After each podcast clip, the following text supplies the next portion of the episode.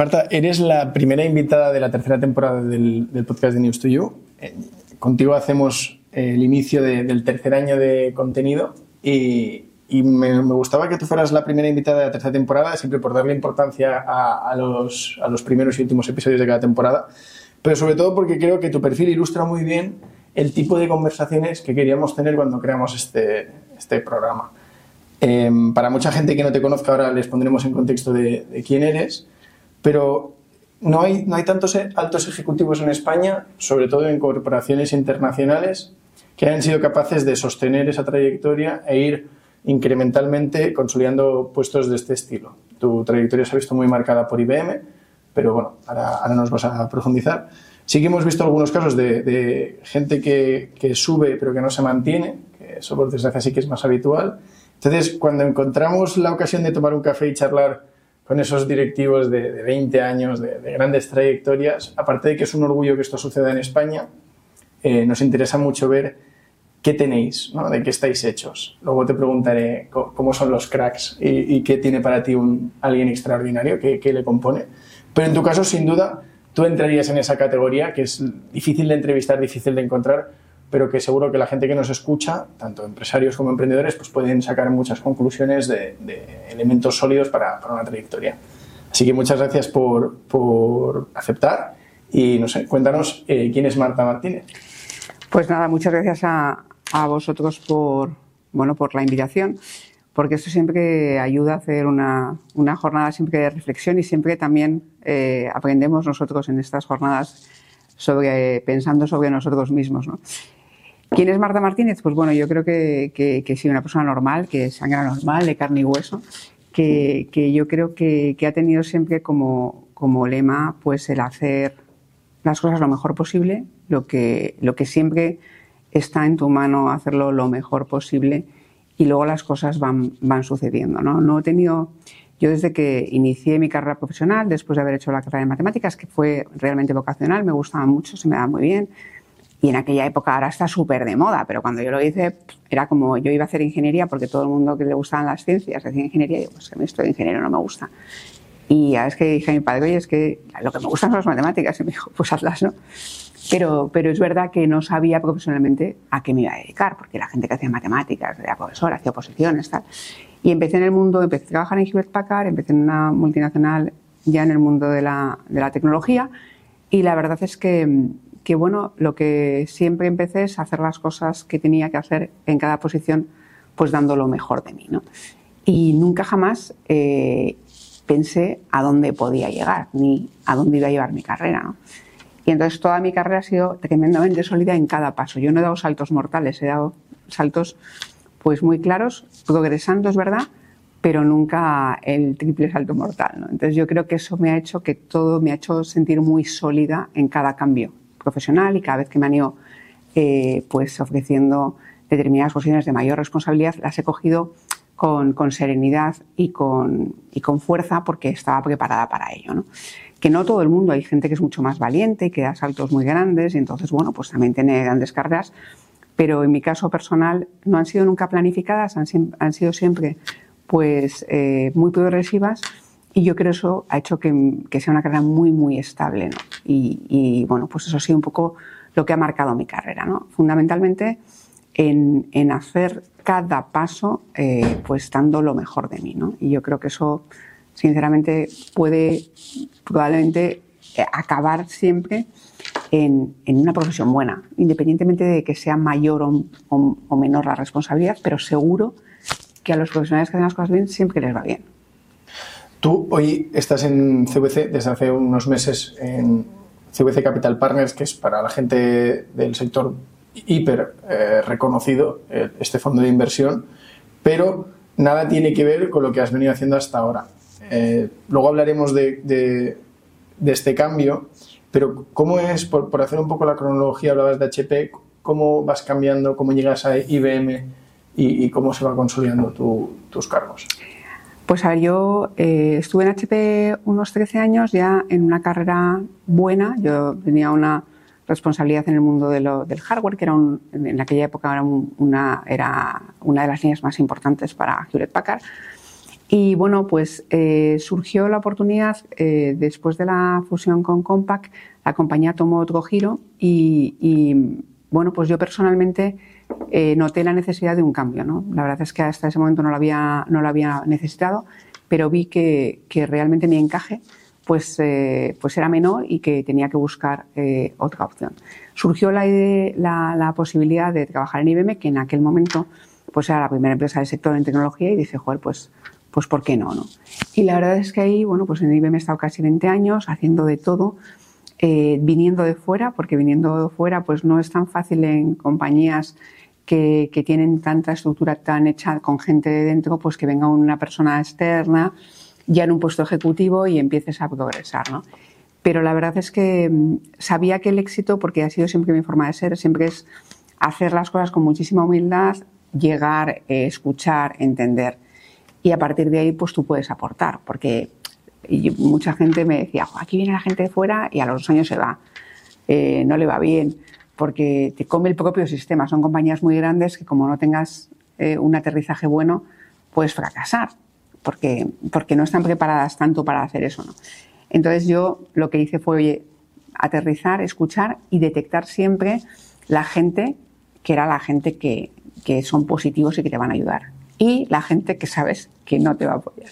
Yo tengo realmente muchísima intuición, he trabajado mucho con muchísimas personas pues, a lo largo de mi carrera porque, porque me he dado las posiciones y he desarrollado un nivel de intuición sobre las personas extremo. O sea, realmente detecto muy bien la gente que, que, va, que, va a apoyar, gente positiva, gente que es buena y gente que realmente conviene tener lejos. Entonces eso ayuda muchísimo porque mm, tampoco tienes que decírselo a nadie, pero tú te basas y te apoyas en la gente que sabes que, que, realmente son gente eh, que merece la pena, ¿no? Y eso en las carreras son, para mí es un valor fundamental, ¿no? Entonces yo en en IBM pues me dio realmente el éxito. La verdad es que yo creo que, que supe estar muy bien que era la gente que me iba a apoyar, la gente que realmente era buena gente, que eran buenos profesionales y la gente que pues pues realmente tenía más envidias o que realmente estaba más eh, enfadado porque venía alguien de fuera. Entonces en eso enseguida configuré mi, eh, mi entorno y me puse a trabajar, pues como siempre, en hacer las cosas, pues dando, dando todo lo mejor de mí, haciendo las cosas muy bien. Y hombre, luego tienen que ir las cosas bien. Pues al final los resultados tienen que salir, pero, pero no cabe otra que, que la única forma de que salgan es que eh, lo hagas lo mejor posible y te rodees de la gente que realmente pues te va a ayudar. ¿no? Yo creo que eso para mí fue el éxito en IBM, en la que mi carrera fue bastante progresiva. Eh, al final me, me, fui en el 2008 a, a, Estados Unidos porque en IBM pues también era una cosa que era importante para que te conociese una corporación y la corporación para temar, tomar luego los puestos de, de la presidencia de España y luego cuando en la presidencia de Europa. Entonces, al final, es verdad que, que yo creo que, que, fue todo muy paso a paso, pero, pero bueno, progresando también eh, bien, ¿no? Y eso ha sido pues los últimos 20 años de carrera, ¿no? Bueno, has pasado por encima ahora justo al final de, de los dos cargos, que uno era la presidencia de España y luego te nombraron eh, presidenta de Europa, que, que, bueno, no lo habíamos dicho hasta ahora. Bueno, en Europa, perdona, fue, eh, fue directora general, porque el, fue presidente no ejecutivo el anterior y yo estuve como general manager de Europa. Que eso era lo que nos referíamos en la entradilla de a, cargos de alto nivel. Aquí estuvo hace poco Marcos de Quinto explicando, decía, yo, yo era vicepresidente ejecutivo, que hay muchos vicepresidentes en las empresas americanas. Exacto, por eso, por eso, sí, sí, sí. De diferentes áreas y, y eso es lo, lo singular. Me, me, ha gustado esto que has destacado de tu intuición, porque yo siempre había creído que influía mucho en el, en el progreso de alguien, pero no es una cualidad tan obvia o no es, no es un rasgo tan evidente y cuando la gente explica qué habilidades se necesitan en el largo plazo, no, no la mencionan habitualmente. Y, y esta capacidad de, leer a las personas, eh, no sé si es una soft skill, probablemente entraría en ese grupo, pero, pero me parece muy innato, muy difícil de tener, pero, pero muy interesante que hayas comentado eso. Porque yo creo que es muy interesante, o sea, lo importante de verdad es darse cuenta de que las personas son muy relevantes. Es decir, en el mundo de la empresa y en el mundo de la, o sea, la formación obviamente es muy relevante, pero al final los que hacen la diferencia son las personas. Yo creo muchísimo en las personas. ¿no? Entonces, claro, al final tienes que darle importancia de verdad a las personas. Si lo son, esto no es una cosa mágica. la gente tiene importancia, que decir que tienes que realmente invertir el tiempo en entender a las personas. Porque al final dices, tú ves un poco cómo actúan, escuchas, ves determinadas actuaciones y te haces, te configuras cómo son las personas. Porque al final, eh, cuando yo digo de la intuición es porque yo siempre, de verdad, he dedicado tiempo real a las personas. Yo creo que es imposible que, que, se dirijan equipos grandes desde un despacho, desde un ordenador, desde, un, eh, desde eh, imagen externa. ¿no? Yo siempre, mi porcentaje de tiempo ha estado siempre con la gente porque es donde tú realmente aprendes de las personas y, y sabes lo mejor de cada uno. Al final dices, oye, es que es, esta persona realmente tiene estas fortalezas, esta otra tiene que desarrollar esto, ¿no? Entonces, eh, creo que la persona está en el centro de las organizaciones. Y muchas veces se dice, pero no se actúa así. Es muy, yo conozco pues líderes realmente pues eh, de todo tipo, ¿no? Pero, pero mucha gente, todo el mundo dice que a la gente le importa, pero no a todo el mundo a la gente le importa. Y se nota mucho. Y yo he dado bastantes, bastantes eh, cachetes, ¿no? A gente que, líderes míos que decían, la gente te importa, es muy importante, la persona del centro dice, no, es que no te importa. O sea, la gente tiende a progresar y a tener y a desarrollar un ego que es bastante habitual, porque empiezas a pensar que tú eres el importante. Yo no sé dónde está, en, qué momento cambia eso en la cabeza, pero yo he visto mucha gente que de repente se transforma un poco en que yo, yo, yo, cuando tiene que ser los demás, los demás. Entonces, parece que vas un poco al revés vas progresando, cuando tienes que ir progresando, al final es cuando tienes que estar más dedicado a los demás, ¿no? Y en el fondo dices, joder, pues eso no es tan obvio, Y yo creo que eso lo tienes que meter en la cabeza como decir, oye, tú tienes la responsabilidad como ejecutivo, de mayor responsabilidad, dedicarte a los demás. Quizás es un día para decirlo, pero es igual que los políticos. O sea, al final tú tienes mayor responsabilidad, tienes mayor, más cosas que hacer por el resto. Y si no, no te dediques a eso. Porque si eres una persona individualista, tienes que ser, no, puedes liderar equipos. Entonces, eso eh, que parece una cosa que es muy obvia, yo creo que es el mayor fracaso de, de, algunos líderes, en que empiezas a desarrollar una parte personal tan fuerte que te olvidas de que realmente las personas existen. Y lo que no puedes vivir es con la imagen. Porque claro, cuando tú vives con algo que no es real, al final se nota. O sea, yo creo que, que claro, tú puedes dar la imagen de que eres muy amigable, muy cercano, muy no sé qué, pero al final si no lo eres, te van a pillar. Porque en una vida corta no, pero en una vida larga, al final es imposible que tú mantengas si, si los fundamentos no son sólidos. Entonces yo nunca jamás hubiese progresado ni hubiese cogido esas responsabilidades si la, las personas no hubiesen sido el centro y además a mí eso me ha dado la fortaleza de, de tener esos puestos ejecutivos porque yo no, estaba diseñada para eso. No soy una persona ambiciosa por, por, diseño. He sido luego porque me ha motivado el impactar más, el hacer más cosas. Entonces, eh, yo creo que ha sido un poco la clave de, lo que yo he hecho, ¿no? Fundamentalmente que las personas sean el centro de los, de, de, foco de los, de los líderes de las organizaciones. Esto que comentabas del ego, muchas veces no es el rey, es el trono, ¿no? No, te gritan a ti, sino al que se sienta ahí. Eh, pero yo, tiendo a pensar que, que, la gente no cambia, ¿no? Que el que era humilde siendo el becario lo sería de directivo y el que era egocéntrico cuando llegó pues lo será de irse, ¿no? Pero tú esto, ¿ves que el, que el cargo, que el poder cambia a las personas? Sí. Yo he visto gente que ha cambiado, a lo mejor es que cuando era más, cuando tenía menos responsabilidad se veía menos, ¿no? Pero hay gente que, que, que, ojo, que, que de repente le dan un cargo y dices, madre mía, ¿no? O sea, parece que, no sé, que no se dan cuenta que es que además los cargos son volátiles, es que tú no estás en una silla pegado. La gente es que piensa que va a estar ahí eternamente. Entonces, no sé si realmente lo era, pero lo tenía oculto. Probablemente es verdad que tienes ciertas condiciones personales que te influyen, ¿no?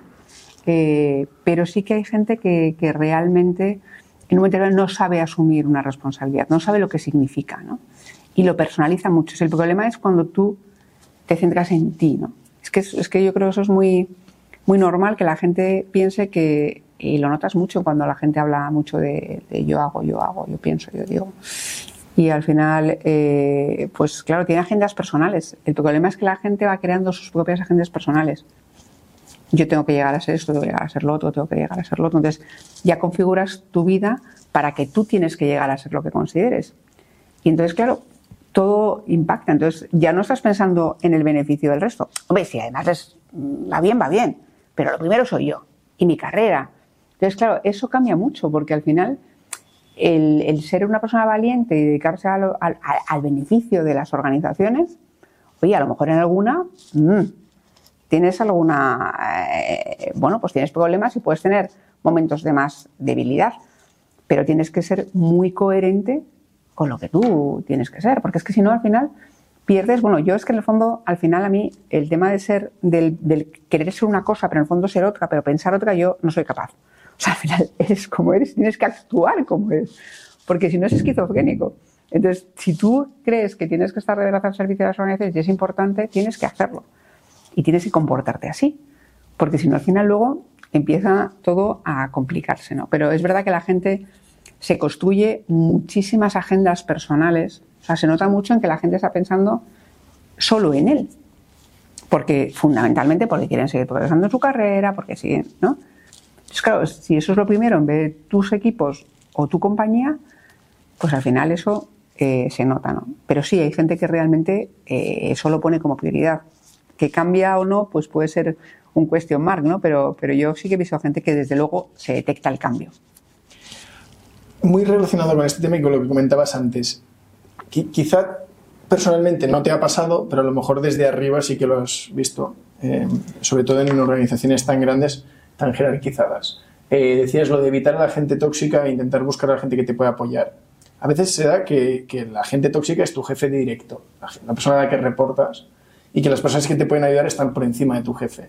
Y entra ese conflicto entre me salto a mi jefe directo eh, porque creo que, lo que estoy haciendo es correcto, simplemente que hay una persona que me bloquea. Esto se ve mal a veces en las organizaciones, pero a veces también es la única salvación para, aquel que quiere progresar o, que realmente tiene un problema con su jefe directo. ¿Cómo, planteas estos, estos conflictos?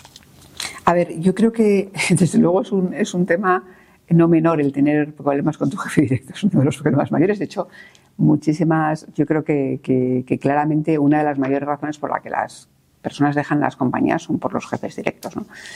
Eh, es, un, es un problema serio. ¿no? Eh, yo creo que, a ver, cuando son organizaciones grandes, probablemente tengas más salida, porque suelen tener, puedes tener un, networking mayor. Yo siempre recomiendo que la gente conozca personas, que inviertas en esas relaciones fuera de tu propia línea, ¿no? Y las compañías grandes te dan esa opción. Probablemente tengas que tener, hay mentores, hay, hay gente externa que en un momento determinado podrías chequear antes de directamente saltarte, ¿no?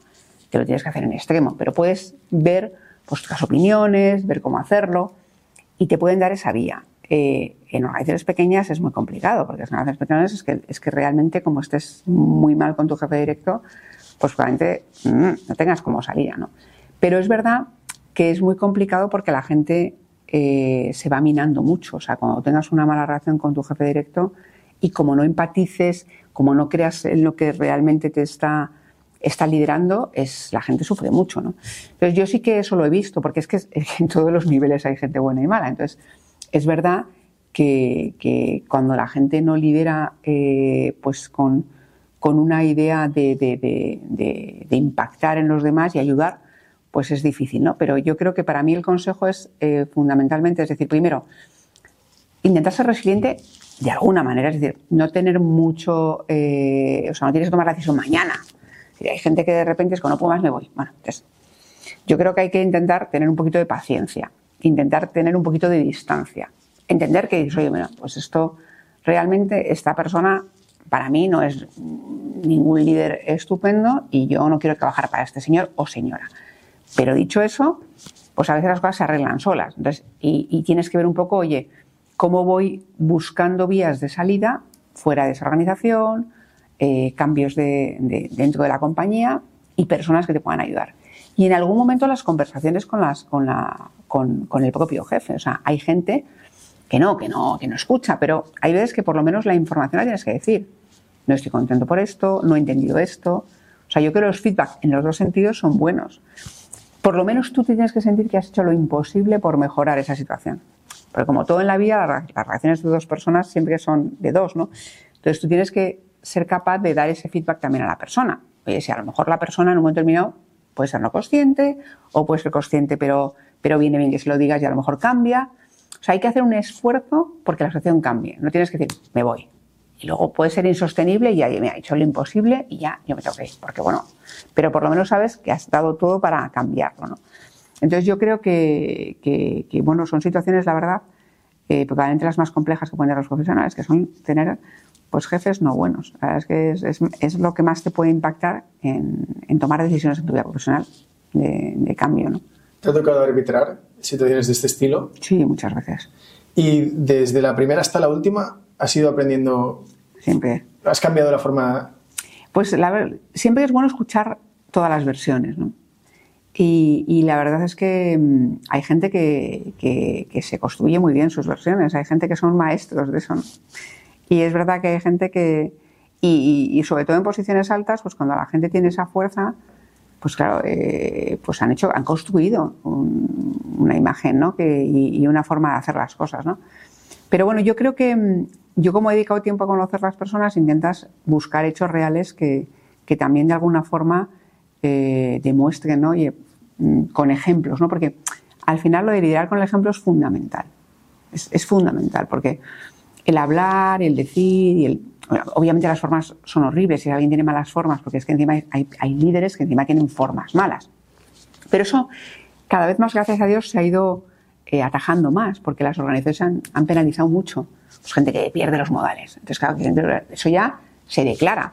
Entonces, eso ya la gente ha ido gente que, realmente pues, enfada mucho, pierde las composturas. Eso, eso, gracias a Dios, ha ido con el tiempo eh, mejorando, ¿no? Pero, pero claro, eh, tú cuando hablas, oye, ¿tú qué has hecho? Dime tú cómo lo has hecho. Entonces, los ejemplos de cómo haces las cosas, no, no, tú puedes decir lo que quieras, pero luego cómo has actuado. Si actúas así, tú no das feedback a tu gente, tú no le dedicas tiempo a tus personas, que hay gente que realmente no se ha sentado con sus profesionales a dedicarle tiempo de desarrollo. O realmente han opinado pero no han estado en las reuniones. Eh, entonces dices, tú eh, realmente tienes que lidiar con, dame ejemplos reales de lo que has hecho. O sea, yo soy una persona muy eh, racional, o sea, muy emocional en las personas, pero muy racional en la parte de decisiones. Y además, yo creo que eso es mi, mi, formación matemática, es decir, yo necesito o sea, ¿qué has hecho? Dime, dime, o sea, realmente la única forma de confrontar, quitando la parte esta de, que te trates mal de alguna forma, que eso es muy evidente, pues tú tienes que demostrarme por qué eres un buen líder o por qué estas personas no están contentas con tu forma de liderazgo. Entonces, oye, si eres tan estupendo o estupenda, mm, dame datos. Y entonces, cuando empiezas a profundizar en todo, al final las cosas se visualizan mejor, porque yo creo que tampoco eh, puedes hacer caso a uno, hacer caso a otro. Tienes que arbitrar, como bien dices, con información y, profundizando en la información, ¿no? Y eso es la mejor forma de intentar arbitrar mejor. ¿Te has encontrado gente que a pesar de estar tú por encima en el organigrama se sintiera intocable con, este, recibiendo este feedback? Que tenías la sensación de decir, pero bueno, pero que, que ¿no? De, te estoy viniendo a decir que yo no estoy de parte de nadie, pero que esto no puede continuar así y lo que siento es que te resbala porque te piensas que estás por encima del bien y el mal. ¿no? Bueno, he tenido gente que, que realmente es eh, gente muy competente, pero que, como líderes no son tan buenos porque al final son gente con ese ego tan grande y con una, con una preocupación por el yo tremenda. Es que eso sí lo he vivido bastante. ¿no? Pero yo siempre se lo he dicho a las personas y hay gente que, que cambia, que se da cuenta que, oye, pues te agradezco la opinión, es verdad, ¿no? Hay gente que que a lo mejor no les he promocionado en un momento determinado justamente y que lo esperaban porque tú solamente estás pensando en ti, como no piensas en los demás, tienes un problema y cuando cambies eso pues tendrás la oportunidad. ¿no? Y hay gente que cambia y que de repente hace un, cambio de, forma de algo, pero hay gente que da igual, que es que no cambia. Y dices, bueno, pues, pues desde luego yo no te voy a apoyar. O sea, entonces pues eso, pero sí que me ha pasado alguna vez, no muchísimas, pero hay gente que es que da igual lo que les digas, que ellos piensan que su forma de hacer las cosas es la mejor y no cambian. Y entonces, bueno, pues claro, cuando he estado yo, pues conmigo no han progresado más, pues tienen que salir de organización a hacer otras cosas porque yo no apoyo eso, porque, pero no porque al final quieras imponer tu opinión, si es que yo fundamentalmente cuando he comentado esas cosas son porque me viene feedback de terceros. al final no es una opinión directa, sino que, que ves que, oye, mm, no dedicas tiempo a tu gente, no escuchas a los demás, no te has preocupado de desarrollar a las personas. Entonces, mm, vale, vale, fenomenal, pues sigue siendo igual. ¿no? Entonces, yo creo que eso eh, sí, que hay gente que no que considera que lo que le digas da igual, porque tienen ya su, su ambición, ellos piensan que lo hacen todo estupendamente y, bueno, pues a mí ese perfil que considero que es un error. Yo he, yo, yo he escuchado muchísimo y diría que más incluso a la gente que he tenido por debajo que a mis propios jefes, ¿no? O sea, a mí yo creo que aprender de los demás es fundamental. Yo me parece, a mí no me, nunca he tenido la sensación de estar a la defensiva, o sea, me gusta que me den el feedback y que me digan, oye, pues joder, pues esto, joder, me he sentido mal por esto, o esto me ha encantado, o esto no. Y yo creo que eso es, es la vida. Porque al final, como pienses que tú, tú lo haces todo bien, es un problema, ¿no? Mm. Hace un tiempo tuvimos a, Rosa Vidal, que es la, directora de Broseta, que es, eh, ella era abogada del Estado y se pasó al, al, mundo privado y ahora le toca desde hace años gestionarla todo el despacho, todo Broseta. Yo le decía, hablando de este tema, le decía, Rosa, oye, ¿tú tienes algún Neymar en el, en el equipo? Alguien que mete muchos goles, pero que en el vestuario es indomable. Y me decía, claro, claro que los tengo.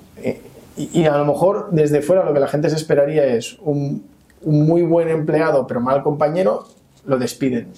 Pero ella decía que no, que ella lo que tenía que hacer era gestionarlos, que mientras siguieran haciendo bien su trabajo, pues era motivo suficiente para que siguieran en la compañía. ¿Qué, qué opinión tienes de este tipo de empleados? A ver, yo creo que la gente que, o sea, que tiene muy buenos resultados, ¿no? que al final le impacta ¿no? de forma positiva en los resultados de la compañía, que al final en una compañía más de, de empresa y al final eh, el, el, uno de los criterios fundamentales son los resultados, o sea, que la compañía realmente vaya bien, esos goles que los marque, que realmente haga negocio, pues claro, es, es un, es un tema muy relevante, con lo cual, y cuesta, ¿no? A veces decir, yo no voy a prescindir de personas que al final, ¿no? Realmente tienen gran impacto, ¿no?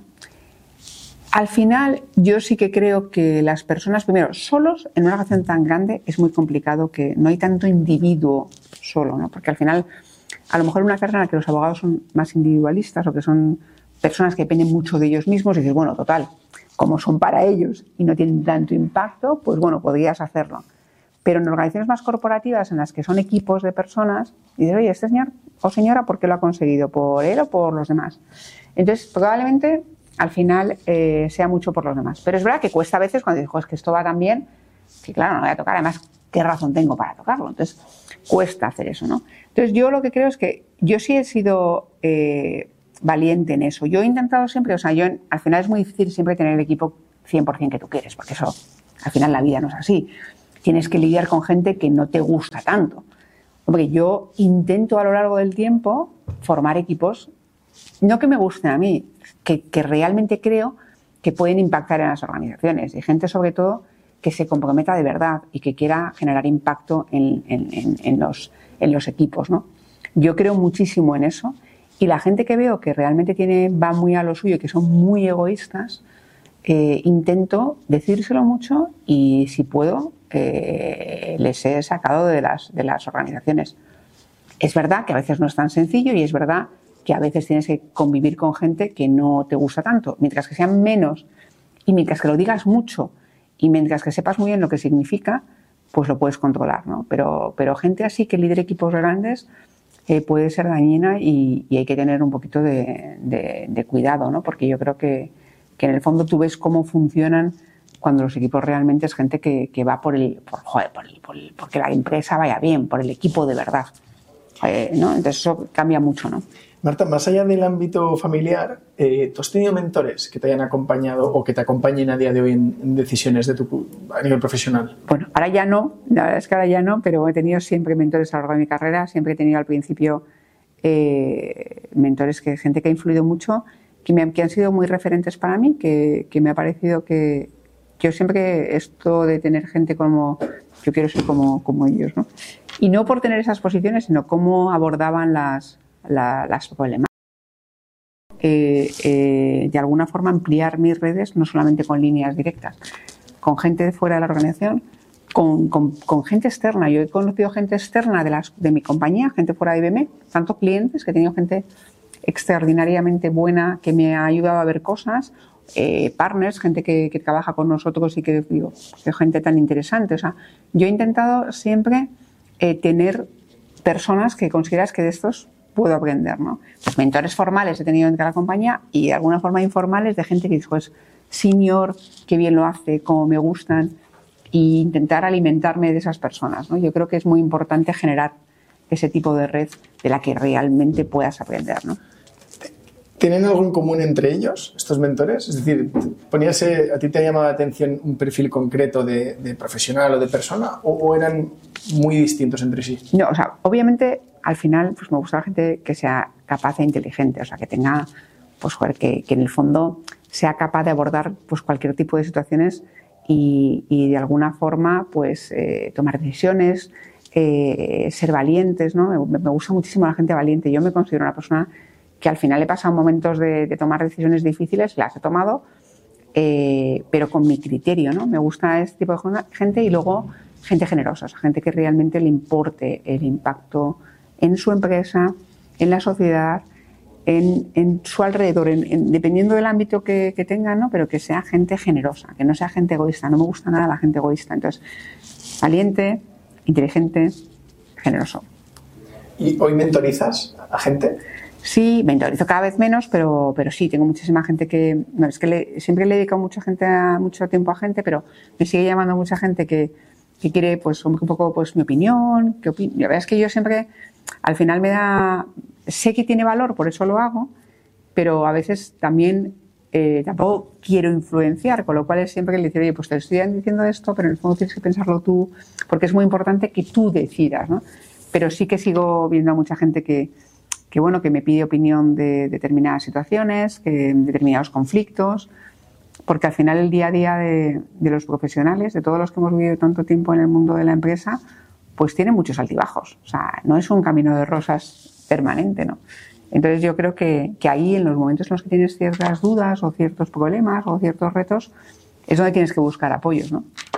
Nosotros somos muy, muy fan, o sea, muy partidarios de, de consultar eh, tanto libros de, gente que te dice cómo lo ha hecho, eh, como bueno, gente que ha pasado por el podcast, luego queda, queda relación y, ven cosas que tú no ves. O sea, nosotros siempre lo recomendamos, es muy útil el acercarte a alguien cuanto más senior mejor, que hay gente de 30 años que ya ha vendido su empresa y a lo mejor te puede dar muchos consejos, pero siempre, siempre será un tipo de ayuda distinta a, a de alguien que, que ve la vida ya muy hacia atrás. Eso es, vamos, a nosotros es interesante y es una pregunta que hacemos bastante. Casi todo el mundo que pasa por aquí ha tenido o tiene mentores, eh, incluso gente ya, mayor. eso es muy bueno. al final, y además, si no te has buscado o no te has basado en gente que realmente era más senior, que ha hecho más cosas que tú, que has podido aprender y no puedes aprender solo de tu línea directa, tienes que aprender de más gente.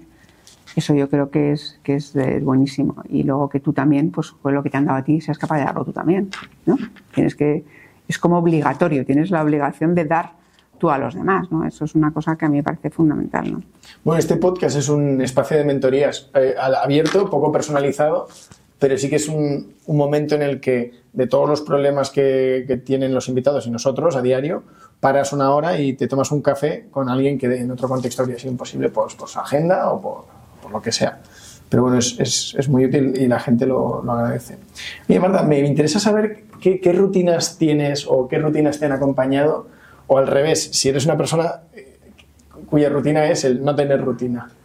No, he tenido que tener, eh, yo no me, probablemente a lo mejor de jovencita no era tan ordenada, pero, pero yo creo que enseguida empecé a ver que, que, bueno, tenía que poner orden porque si no era imposible eh, pues sacarle tiempo para todo, ¿no? Al final la gente que me conoce piensa que, soy muy eficiente, pero al final es que obligatoriamente tenía que ser muy eficiente, ¿no? Porque, porque esto del, del mundo ejecutivo, con una familia y con momentos, pues yo creo, pues desde el punto de vista de, logística y, cosas que pueden surgir, al final tienes que ponerte una disciplina porque al final yo creo que si no, eh, pues, pues progresas mal. ¿no? Yo sí que he tenido hábitos bastante, o sea, siempre he sido muy madrugadora, he hecho ejercicio, he intentado alimentarme bien, he intentado eh, bueno, pues dedicar eh, tiempo real de, calidad a, mi familia. No todo el que realmente he deseado, pero buscar tiempo para hacerlo. He cogido vacaciones, eh, aunque estas organizaciones te, complican mucho la vida para las vacaciones, yo siempre, porque hay gente que es como que, como que presume de que no cojo vacaciones, porque, ¿no?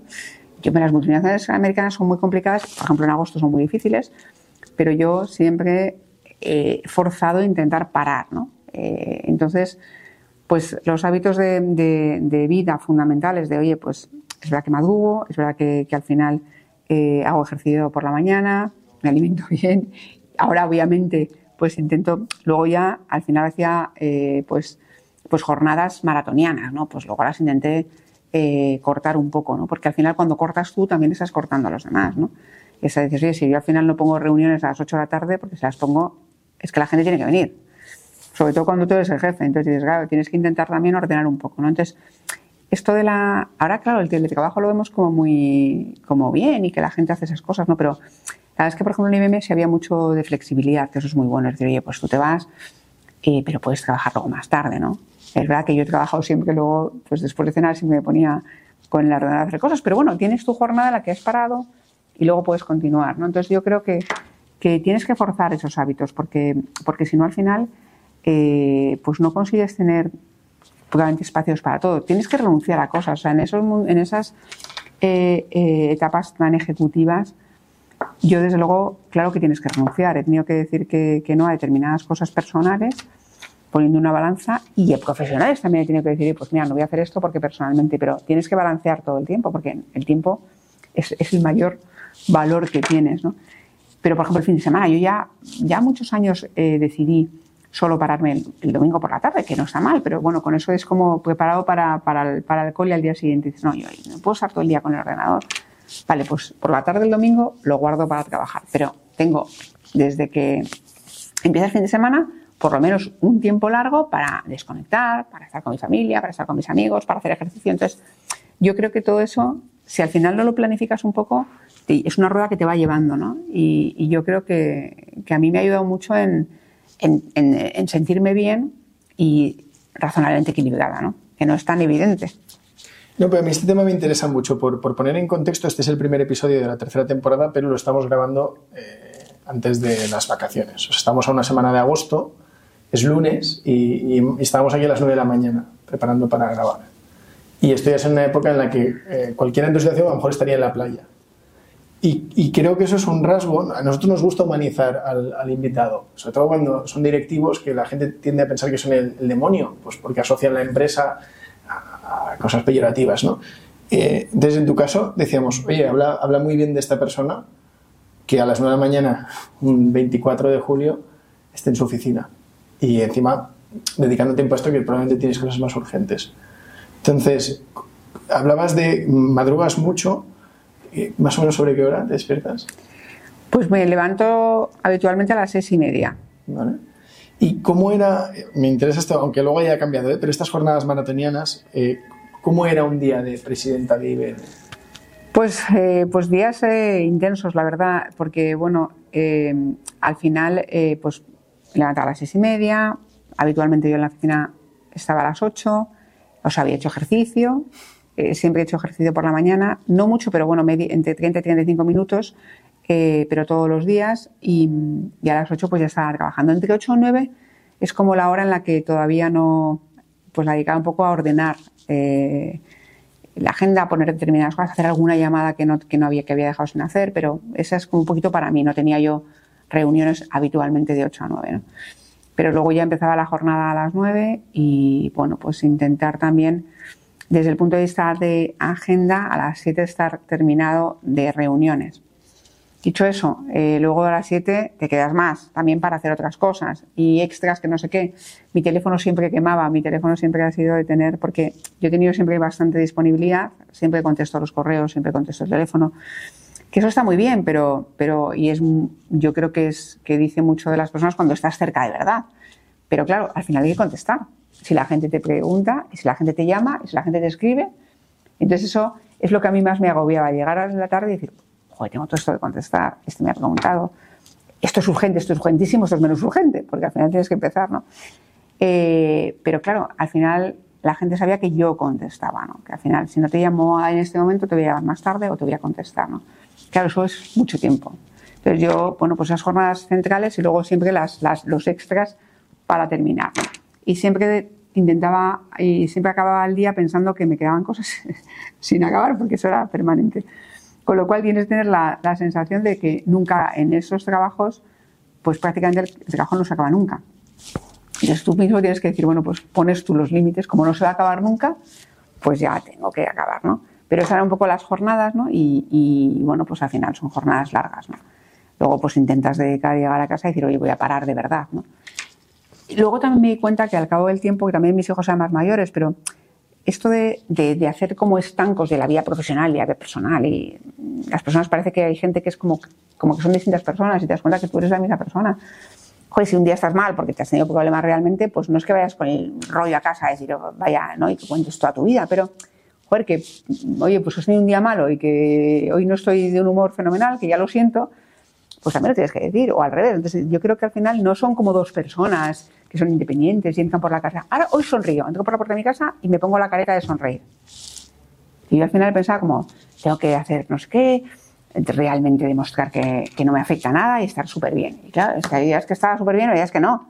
Pues claro, al principio cuando tus hijos son pequeños tampoco les das, pero luego entienden más lo que está pasando y hay días que, joder, qué día tan bueno he tenido, resulta que hay un profesional no sé qué, un cliente no sé cuántos y llegas como súper, qué día tan estupendo. Pues joder, y, y hoy estoy de un poquito peor y ya está. O al revés, hoy tienes a tu padre malo, o tienes a tu madre malo, o tienes a tu hijo que ha pasado no sé qué, o que ha suspendido un examen, llegas como cualquier cosa te afecta, pues, pues oye, estoy igual en la oficina, no eres, o sea, eres sangras y eres una persona que, yo creo que eso es muy importante, que parece que la gente al final son como, no eres una persona, no eres un ejecutivo y eres una persona humana normal, con los problemas de todo el mundo.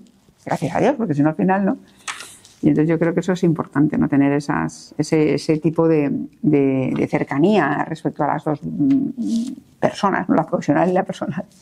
Sí, fíjate, yo no habría pensado eh, que dedicabas tantas horas o que te ocupaba tantas horas tu cargo. La vida que has descrito es la de un emprendedor que se levanta pensando en el problema que tiene hoy y se va a dormir con, con, la, con lo mismo. Eh, y des, yo creo que desde fuera mucha gente diría, nah, estos tíos les da igual la empresa, porque ya tienen un sueldazo, lo típico, ¿no? En el comentario de casi de barra de bar. A estos, estos les da igual. Y, y, es, y, está bien, porque eh, además has hecho bastante zoom de, oye, pues que sepáis que yo me doy de, de, de, de viernes noche a, a, domingo tarde. El domingo ya me tengo que preparar cosas. Eh, no sé, me, me, me ha sorprendido. Ah, yo, yo, sí que he conocido a mucha gente que al final eso es, es, es, es a ver, es demandante, o sea, decir, yo creo que al final, nunca mejor dicho, nada es gratis, ¿no?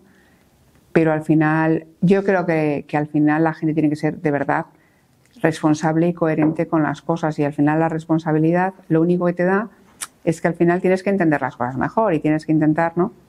Claro, si tomas tus decisiones de, oye, mira, yo pues todo lo delego, no hablo con mis profesionales, soy una persona a la que la gente está distante, pues hombre, te puedes hacer una vida mucho más sencilla, ¿no? Eso es un poco elección de las personas, ¿no? Pero si te lo tomas un poquito en serio, pues al final yo creo que claro, al final te lleva tiempo, ¿no? Sobre todo en organizaciones grandes en las que las personas son muchas, pero claro, es que el tema de las personas eh, es, es, es, muy relevante, ¿no? Al final te das cuenta, bueno, yo ahora, por ejemplo, que, que en una organización como, como CVC, en la que es una organización muy pequeña, en la que las personas son bastante autónomas y prácticamente cada uno, pues claro, el, mayor cambio es que, claro, cuando no hay personas, te diría que el tiempo es infinito. O sea, cunde todo. Porque al final todo el tiempo casi es para ti, entonces es mucho más entonces, es verdad que el tema de liderar personas es un. tienes que tener una vocación para ello. Es que si no, no lo tienes que hacer. O sea, hay muchísimos trabajos que no son así, pues entonces no lo hagas. Ahora voy con, con CVC para terminar. ¿Cuánta gente, cómo era tu. No sé si tú modificaste la estructura de reporte eh, cuando llegaste a, la dirección general o a la presidencia, pero ¿cómo era en IBM la estructura de reporting de la gente que directamente llegaba a ti? A ver, en la, en la recién última dirección de, de, Europa, que es una acción muy grande, porque estamos hablando de 80.000 profesionales, un negocio de muchos millones de euros y con mucha gente, con, más de 100 países, con lo cual la acción era muy intensa. Estás hablando de, de, un montón de gente, de los países, de las unidades de negocio, o sea, son relaciones ya con una dimensión que diría que, que, ahí tienes que elevarte un poco, porque el problema de eso es que ya si encima te, te estás con las personas, acabas ya desquiciado. Entonces tienes que intentar elevarte bastante para decir qué, gente, los países. pues Inglaterra, Alemania, Francia, ¿qué, países son?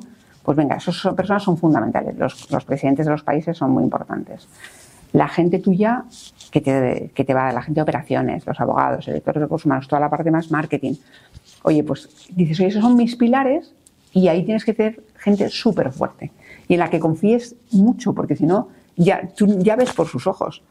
Sea, tienes que confiar que lo que te dice esa gente es lo, ya no lo ves de forma directa. Yo aún así, cuando estaba presidenta de España, tenía equipo de ventas, los equipos de producto, los equipos de, consultoría. Tienes gente que, bueno, pero ves un poquito más.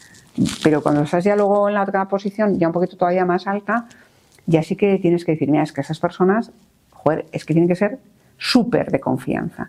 Fundamentalmente los, los country managers y presidentes de países, la gente de producto y la gente de staff, ¿no? Para que te formes una organización a que tú por lo menos descanses diciendo, joder, son gente que, que ve las cosas como yo las veo y tengo 100% confianza en ellos y ellas, porque si no es complicado.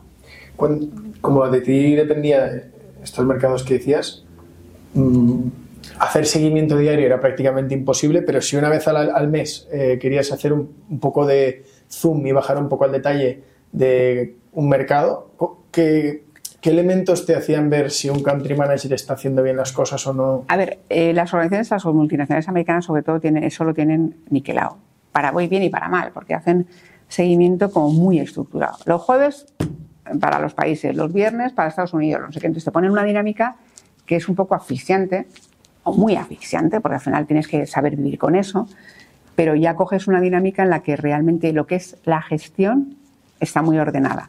Ahora bien, eso no quiere decir que conozcas lo que pasa en los países. Pues yo viajaba mucho también, porque al final pues no tienes que ser perezoso, tienes que coger Europa dentro de eso, pues puedes ir y volver a lo mejor a estar una noche fuera.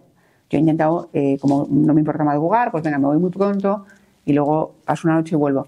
Pero es que no es lo mismo, por mucho eh, teletrabajo, es decir, ver las caras de las personas, ver los equipos.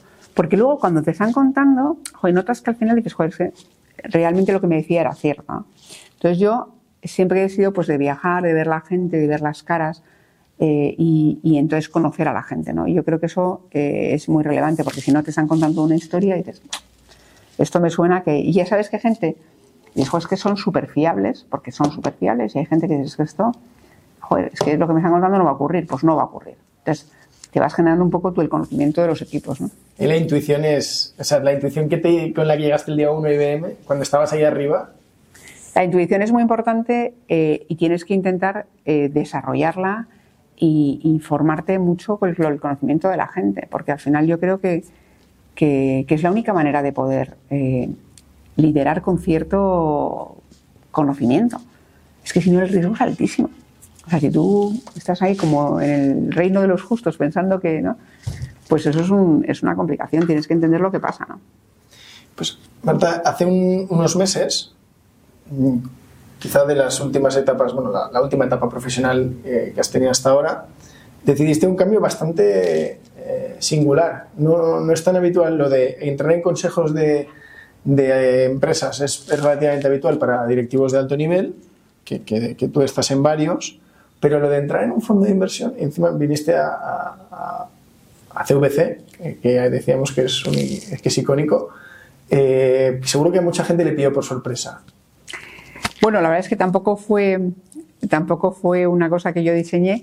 El, el, salir de IBM sí que bueno, fue una decisión un poquito eh, reflexionada porque tenía que seguir la carrera de otra manera, en, haciendo otras cosas y probablemente ya saliendo de España y haciendo otras, otras responsabilidades que no podía ya hacer. Y la verdad es que yo sabía que ese momento tenía que llegar, no, no sabía cuándo, pero las compañías eh, multinacionales y una compañía como IBM que mueve mucho a las personas, sabes que en un momento determinado, yo estuve, gracias a Dios, tuve que poder hacer desde Madrid muchos años de mi carrera, pero cuando ya veías que tenías que moverte a puestos más globales, hacer otras cosas, dices, tienes dos opciones, otra vez te vuelves a mover o decides ya, ¿no? Que es un poco pues lo que la mayoría de los ejecutivos ya a mayor nivel suelen hacer, o se van a otros sitios o tienen que dejar. Entonces, para mí tocó ese momento en que yo ya no podía, eh, no, no podía sacrificar más, no tenía sentido porque mi vida personal no me la podía manejar de esa manera.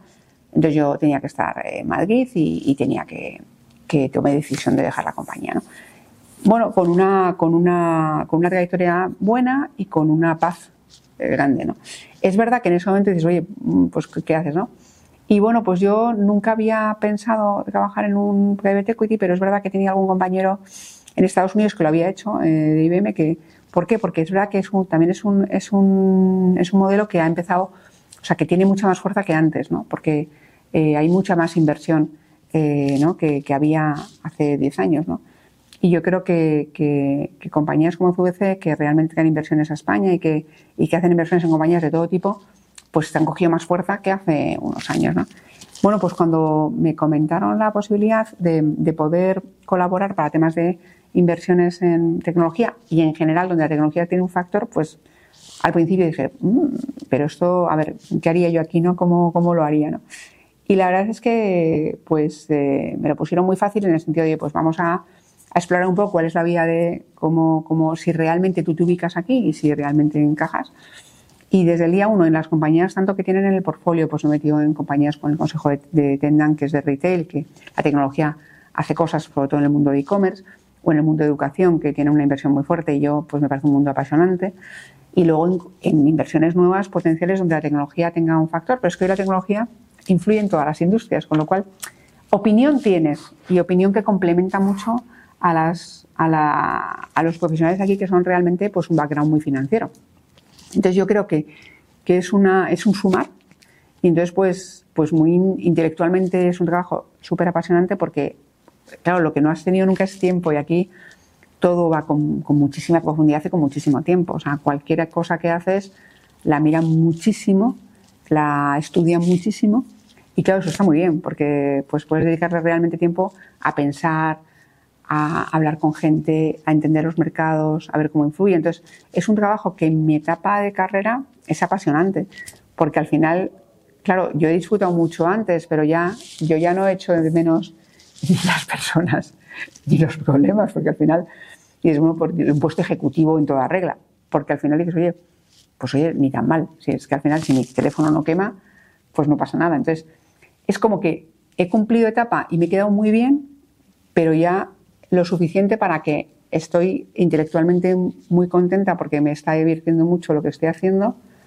pero sin embargo, pues no tengo la ansiedad o la, o la, la sensación de que tengo que impactar tanto como lo hacía con las personas, claro que fundamentalmente a mí me llegaba más el tiempo, ¿no? Con lo cual yo creo que ha sido, sinceramente he tenido muchísima suerte, creo que, que es un trabajo apasionante, creo que me, en mi etapa de carrera en la que estoy, pues eh, súper interesante y lo estoy disfrutando un montón, la verdad, o sea que yo he sido siempre muy disfrutona, pero ahora estoy pasando una etapa pues muy entretenida.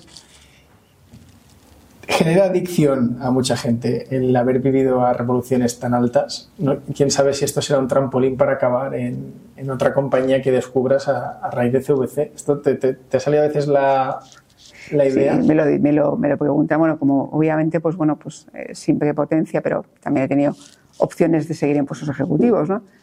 Y hombre, en un momento determinado lo piensas un rato. Dices, yo, dices, es verdad que además me tomé, gente, pues, gente con la que yo he pedido siempre opinión y gente me recomienda, no, tomes decisiones aceleradas, ¿no? Y es verdad, no tienes que, oye, pues reflexiona bien. Entonces, hombre, alguna, alguna opción como muy atractiva, pues dices, espérate, voy a pensarlo un rato, ¿no? Marta, no, no, es la tentación, ¿no? Porque es verdad que dices, joder, pues en el fondo es lo que sabes hacer. Si al final llevas treinta y pico años de tu vida haciendo puestos ejecutivos con cierto éxito, dices, ¿por qué no sigo haciéndolo? ¿no? Pero es verdad que también casi todo era en el mundo de la tecnología, de una manera u otra, ¿no? Y al final dices, joder, pero es que aquí ya lo he hecho, es que lo he hecho todo, o sea, he hecho prácticamente todo. Me voy a meter en otra compañía parecida, pero no sé qué, pero tal, ¿no? O en un cliente que en el fondo también tecnología. Es que al final dije, joder, es que he cerrado muy bien mi ciclo, ¿no? Entonces, creo que, que no, eh, que no tiene sentido coger otra responsabilidad, pero obviamente no he dicho que no a la primera, lo he pensado un rato. Y ahora que estoy viviendo esto, te diría, y nunca digas de esta agua no beberé, pero me parece casi imposible volver a un puesto ejecutivo porque creo que lo que estoy haciendo me, me, me llena suficiente, me lo paso muy bien, estoy dedicando tiempo a estudiar, que no he hecho antes, con mucha más profundidad, hacer temas estratégicos y en el fondo no lo echo de menos, con lo cual que siempre que te llaman y te pueden decir, oye, por cierto, este proyecto y puede surgir y de repente, esperamos, yo creo que, que, que, será muy difícil que yo ya me ponga en un puesto ejecutivo. ¿E-, ¿El IBEX es una espina, una espina clavada o, o no necesariamente? No, no necesariamente. No, porque al final eh, yo creo que he tenido mucha relación con las empresas, con todas las empresas españolas grandes, ¿no? Y las empresas del IBEX. Oye, que yo creo que tenemos que sacar pecho porque yo creo que son empresas magníficas y yo creo que, que a mí me parece, yo, yo soy tremendamente, tremendamente orgullosa de, de lo que han hecho las empresas españolas, de los españoles en sí, porque cuando estuve en el post europeo me di cuenta de, de lo poco a veces que, que sacamos pecho, ¿no? O pues que somos, pues es que vamos, eh, tanto mejor que los alemanes e ingleses que son, ¿sabes? Los ingleses son listos, listísimos, ¿no? Pues no son tan listos. Hablan mejor inglés, eso sí. Pero, pero ojo, que, que te haces una sensación de que somos muy buenos. O sea, la gente, los españoles son muy buenos, tienen cosas muy buenas. Entonces yo me siento orgullosa de las empresas españolas, me siento orgullosa de, lo, de, de, de, los españoles, pero es verdad que no he tenido la necesidad de decir, oye, pues me encantaría trabajar en una empresa española y estar en una empresa del IBEX o ser un ejecutivo importante del IBEX. No, no tengo esa necesidad. Es que no he tenido ninguna necesidad nunca de ser nada. Eso es la verdad. Entonces, no tengo que decir, oye, pues no he pasado por esto, pues fenomenal. Entonces, no, no, no lo he hecho en falta. Hombre, haber estado en IBM a nivel mediático sí que habrá sido un refugio en muchas ocasiones, ¿no? Que el que está en el IBEX lleva algún zarpazo eh, mediático y, y, por lo menos estar en, en, en, empresas de alto nivel, pero fuera de, del índice, muchas veces te dejamos en paz. Sí, bueno, a mí el mundo mediático además es que no, no soy el perfil, no soy la persona, no me, no me gusta, la verdad, no me considero una persona tremendamente low profile en toda su regla. Entonces, es verdad que en ese aspecto, probablemente una compañía más eh, multinacional te permite tú de alguna forma equilibrar el tiempo que le quieres dedicar y, y, te, y te, evitas muchas, mucha exposición. Pues para ir terminando, Marta, eh, me gusta mucho hablar con los invitados de qué, hacéis en vuestro tiempo libre. Aprovechando que ahora tienes más, eh, ¿cómo es un sábado ideal o un sábado que disfrutas en tu vida a día de hoy? Pues mira, yo al final lo que siempre he intentado es, o sea, como me gusta, me gusta mucho las personas, me gusta mucho obviamente mi familia y mis amigos. Probablemente sea eh, lo que más me llena. ¿no? Entonces yo intento, y claro, eso también es, el tiempo es corto. Tienes que organizar, eh, eh, pues, ver a, tu familia, estar con tus hijos, estar con, con, tus hermanos, con mis cuñados o con lo que sea, y estar con tus amigos. Entonces todo eso en un rato que tampoco es tan largo. Y luego un rato para ti, con lo cual no, el tiempo yo enseguida, pues no me da nunca el fin de semana para todo. ¿no? Pero bueno, eh, intento eso, buscar un ratito. O sea, antes siempre, pues, eh, siempre he salido pues, eh, a cenar los viernes, sábado. Cuando he trabajado mucho, algunos viernes tengo que reconocer que no me daba ya el cuerpo y, y he flaqueado bastantes veces porque lo ponía también como disciplina. Pues tengo que desconectar y salir el viernes, el sábado. Y algunos viernes estaba que me parece que este viernes no toca porque no puedo más pero me ha gustado eh, salir a cenar con mis amigos, me ha gustado siempre, por ejemplo, eh, siempre, siempre, eh, mi madre murió bastante joven y yo familiarmente pues estuve, eh, pues comida familiar en mi casa o bien sábado domingo, pero claro, comida familiar en tu casa sábado domingo significa que tienes que hacer la comida familiar en tu casa sábado domingo, entonces no es solamente la comida, sino es prepararlo. Pero solo el hecho de montarlo, de que vengan, de disfrutar de, de mi familia, pues me ha parecido siempre muy interesante. Y en el resto de tiempo, pues es oye, pues eh, intentar hacer ejercicio, pues o, juego al golf o juego al pádel o, o eh, bueno, o ando, me encanta andar. Nos gusta muchísimo tanto a mi marido como a mí andar, pues nos damos paseos todo lo que podemos, pero claro, todo eso es tiempo de horas, ¿no? Y me gusta mucho leer, pero bueno, leer, fíjate, ahora un poco más, pero eh, antiguamente, aparte de la, de la parte de, de, noticias, leer libros de verdad, para mí siempre estaban como, como para el verano. Entonces, como el verano es como, ya llega el momento de, la lectura. Pero bueno, al final me gusta mucho leer, pero bueno, al final va sumando horas y... Pero tampoco me pongo como la obsesión de que tengo que hacerlo todo. O sea, intento pues ver a la gente, eh, hacer algo de ejercicio que nos gusta, eh, estar con mi familia, mis hijos ya son más mayores, pero intentar también estar lo más posible con ellos y, y entonces, y el tiempo que me queda, pues, pues hacer mis hobbies, ¿no? Entonces, bueno, y un fin de semana hago más, otro fin de semana pues hago menos, ¿no? Es lo que intento de, a nivel de lecturas, ¿tienes algún, algunos temas que te, que te apasionen o que, a los que dediques especial interés ahora? Pues mira, yo ya eh, desde hace también mucho ver temas de, de liderazgo o, de, o temas más, incluso te diría que intelectuales, más eh, hasta filosóficos, ¿no? Pero ya hace tiempo que, que, me ha gustado siempre muchísimo la novela, pero ya últimamente ya no profundizo en cosas. Ya, yo no sé si es que ya dices, bueno, pues todo lo que podía aprender lo aprendí o como lo tengo que aplicar. Y al final, ahora eh, eh, leo mucho más novela que antes. Que antes leía menos, leía antes todos los libros más de moda que estaban para, pues me gustaba leer lo que podía. Pero claro, ahora ya, en el fondo, probablemente porque esté en otra etapa, bueno, al final si te gusta mucho, pues como tienes el mundo de las inversiones también, pues temas de economía, que al final intentas estar lo más preparado posible. Pues ahora que son temas más de inversiones, de tal, pues, pues me he metido más en temas de economía que antes no me metía tanto, ¿no? Pues leo más cosas de estas, ¿no? Desde el punto de vista profesional o que no son. Pero luego, eh, pues las novelas me gustan de todo tipo, además siempre me dicen, oye, pues eh, te aconsejo, amigos que, que tenemos en común, oye, pues esto me ha encantado, venga, eh, tal. ¿no? Pero entonces, eso me, me, divierte y, y, al final me distrae, porque al final yo también, en el fondo, lo que busco también con la lectura es intentar eh, parar mi cabeza, ¿no? Porque ahora lo necesito menos, pero, pero al final lo que intentas es decir, oye, tiempo para ti en la que no estés pensando en ni lo que le pasa a alguien de tu familia o lo que le pasa a alguien del trabajo, o lo que tienes que parar la cabeza y a mí la lectura me ha servido, y el deporte me ha servido mucho para, para salir de, eh, para intentar no pensar en los problemas en ese momento. Los dejo un poquito aparcados y luego vuelvo a ellos. vuelvo. porque si no es que estás todo el rato con la cabeza permanente, ¿no? Entonces eso es lo que... Pues mira, aunque ahora te voy a poner el, cuestionario, el último tema del que habla mucho la gente es de, de esa parte de ocio que decías de salir a cenar. Aquí hablamos largo y tendido de, restaurantes y de gastronomía. ¿Tú tienes alguna, algún sitio especial de Madrid o, fuera de Madrid que recomiendes, que te guste o, un tipo de gastronomía que, siempre te apetece? Pues mira, al final la verdad es que me gusta muchísimo la comida, eh, la comida española. Mira, yo la, comida mediterránea, yo al final cuando empecé con, con, temas de salud, de decir, pues venga, tengo que comer bien, toda la alimentación, al final eh, me di cuenta de eso, de, la comida mediterránea, lo, completa que es, ¿no? Con lo cual disfruto muchísimo de la comida española y cuando he salido, he viajado mucho, ¿no? Y salgo fuera, he hecho muchísimo de menos, ¿no?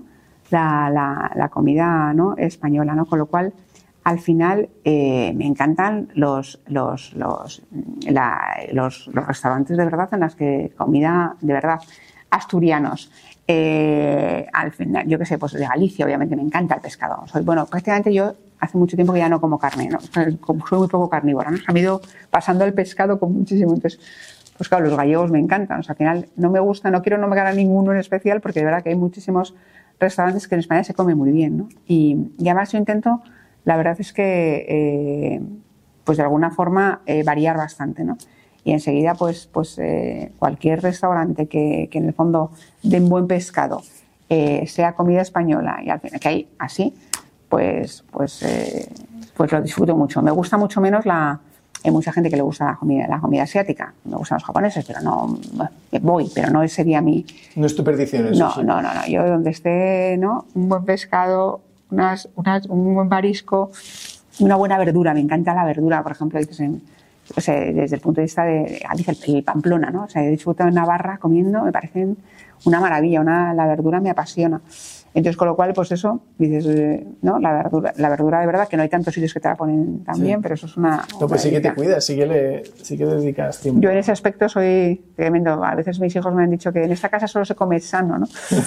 pero bueno, intento, ¿no? Luego al final. No, pero, pero es que me sienta bien, o sea, me, creo que al final a la larga tiene un retorno. ¿no? Y bueno, es que está muy rico, o sea, al final yo creo que, Ese sí que es un combo difícil, ¿eh? Hablabas de tener que conciliar mil cosas, eh, poco tiempo y, comer bien, ese es, de las combinaciones más complejas. Bueno, yo de hecho, eh, eh, cuando he trabajado mucho, siempre la gente, hay gente que no come. Yo siempre he dicho, o sea, yo como, o sea, me paro a comer. Yo no he entendido a la gente que no. Y en, IBM es la que hay una cafetería y te parabas, podías comer dentro y yo no me he hecho comidas de tres horas. Pero bajas, estás media hora, comes en el comedor tu verdura y tu eh, pescado o lo que sea y comes. Hay gente que no comía. Y dices, ¿pero cómo que no comes? Es que yo, bueno, en Estados Unidos, de hecho, cuando estuve, que es mucho menos habitual que la gente se lleva una ensalada, no sé qué, yo todo engordé como 7 kilos, porque al final no comías y llegabas a casa y cenabas un montón y al final dices, ¿pero qué es esto? O sea, me parecía como un desorden absurdo, ¿no? Que la gente se lleva un sándwich y, tal. Yo a mí eso me iba fatal. Entonces la gente es como, pero, bueno, pero comes. No, ¿cómo? ¿Cómo? Claro que como. O sea, como e intento además comer con gente que me hable un rato de qué tal fue el fin de semana haciendo no sé qué. Yo comía y con gente súper variada. Entonces a mí parar a comer me parece como fundamental, ¿no? Y, y porque, porque si no al final luego yo creo que llegas a la cena como muy ansioso y de repente es como la super cena, que creo que eso no es nada sano, ¿sabes? Entonces intento hacer ese equilibrio, pero bueno, por lo menos Sí, estoy Yo como el que que es bueno. entrena por la tarde y llega a casa y, arrasa y dice casi es, peor- casi es mejor no entrenar. lo que te digo, sí, sí, totalmente, exacto. Total. Pues para, para terminar, Marta, siempre hacemos un cuestionario de cinco preguntas. Me, me sabe mal porque has dicho, prefiero no mojarme con, el- con los restaurantes, pero precisamente la primera pregunta del cuestionario es un restaurante que recomiendes. Un restaurante que recomiende. eh, a ver, vamos a ver. O sea, puedes decir más de uno si quieres. No, no pero- puedo decir más de uno, pero. eh,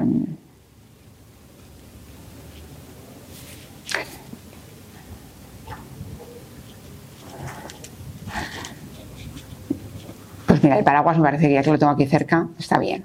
Es una comida. Luego, por ejemplo, pues. eh, eh, tradicionalmente, pues eh, los remos, por ejemplo, también que es un, un súper tradicional, pero que da muy buen pescado y me encanta. Y además lo tengo cerca, yo vivo en Pozuelo, lo tengo cerca en la carretera Coruña y me, me gusta. O sea que, pues, eh, yo creo que te diría esos. Mira, el paraguas sí lo habían dicho, los remos no. O sea, que no. Los remos que es muy... Pero fíjate, llevo, lleva muchísimos años y es un, es un restaurante que nos lleva mi suegro a, a- a celebrar y la verdad es que le tengo como bastante cariño y es verdad que sigue dando muy buen pescado, es muy cómodo, tiene buena terraza y es muy agradable y lo tengo, bueno, pues como vivo en Pozuelo lo tengo muy cerca, entonces es uno de los que también eh, aprovecho. Una canción que te guste. All You Need Is Love, Vale. Un libro. Un libro. eh, pues mira, un libro así, eh, cuando en la época esta que te digo yo, filosófica, un libro que me encanta y que además lo regalé siempre a mis hijos cuando ya tenían es El Principito, que me parece un libro en el que, que ya yo me lo regaló mi hermano el mayor cuando eh, pues me parece que tenía 18 años y es un libro que me, me parece apasionante desde el punto de vista de lo que es importante de la persona, de la relación, de cómo un niño se hace adulto y cómo al final ¿no? Eh, cada persona es importante en el universo. O sea, yo le doy muchísima, personal, muchísima importancia al individuo. Y probablemente si no estuviésemos cada uno de nosotros, el mundo sería de otra manera. Entonces, todas las personas tienen un rol ¿no? que hacer en este mundo y eso es mucho lo que dice ese libro y me, me, me, me encanta la filosofía. Una aplicación estas de, de móvil que te guste mucho. Esa idea está hecha para mí. El que la creó, soy el target. No, pues no me gusta, te diría. Soy bastante poco de aplicaciones, no te creas tú que, que, que en el fondo me, me, me gustan ninguna, pero es verdad que al final las de las lo que son la parte de deportes, ¿no?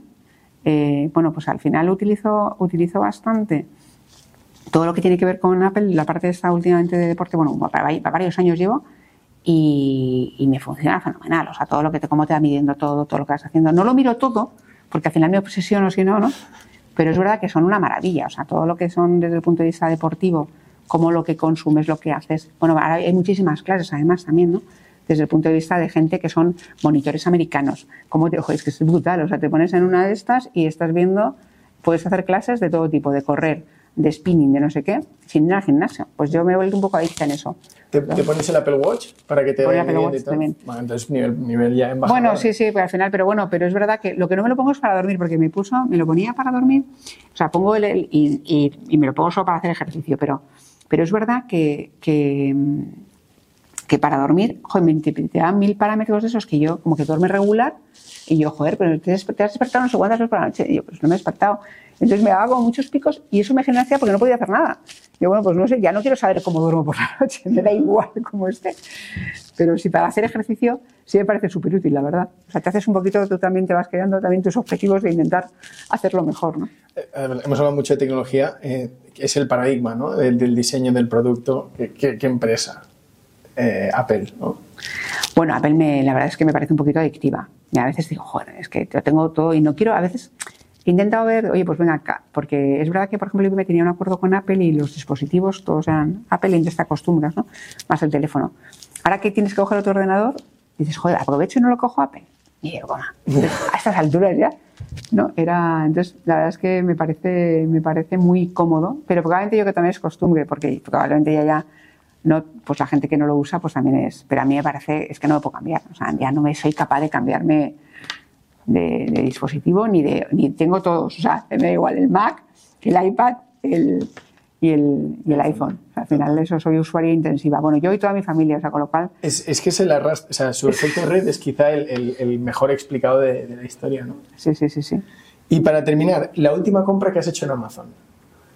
Pues mira, me compré, yo creo que he cogido el, el ayer o antes de ayer, eh, que yo creo que mira, uno de los novelistas que me lo, he, leído, creo que casi todo, que es Ken Follett, que son como los tipos novelas esas de Pum, pues la, me, he cogido la de Nunca antes de ayer, eh, de Ken Follett, la he comprado para, para ahora, me voy el domingo de vacaciones, pues me, he cogido ese, ese que no lo había leído y, y me, me gustaba la, y bueno, es que todas las de que yo que las he leído casi todas. Eso sí que si le imputas horas a los libros, cada vez entra uno en casa, eso sí que es un agujero. Bueno, eso ya, ya, ya, llevo tiempo que tampoco en mi casa lo hagamos, yo, yo leo digital en el, en el Kindle, o sea, sí lo leo, ¿no? Y es verdad que no es lo mismo, porque el libro es el libro, pero ojo, es que llevarme el libro, a llevarme, o sea, siempre además cuando lo, lo empecé a coger, cuando empecé a viajar mucho, que siempre llevaba libros descargados. Claro, tú vas en el avión y dices, siempre tienes un libro. Yeah. Y entonces es una gozada. Entonces ya me acostumbré, es verdad que lo de la vista, pero ojo, es que al final te pones letra grande y no, lo descargo en digital, con lo cual es más fácil. Ah, qué bien. Pues Marta, ha sido un placer. Eh, creo que ha sido una conversación muy distendida. Me gusta que no hayas venido en, en, plan directivo, que hay veces que tú lo ves impostado y, y, da la sensación de que te están contando lo que creen que tienen que decir, pero, pero no ha sido el caso. O sea, no. que te agradezco la cercanía y, y, el rato que te has, que te has Nada, con nosotros. Muchas gracias a, a ti. Un placer.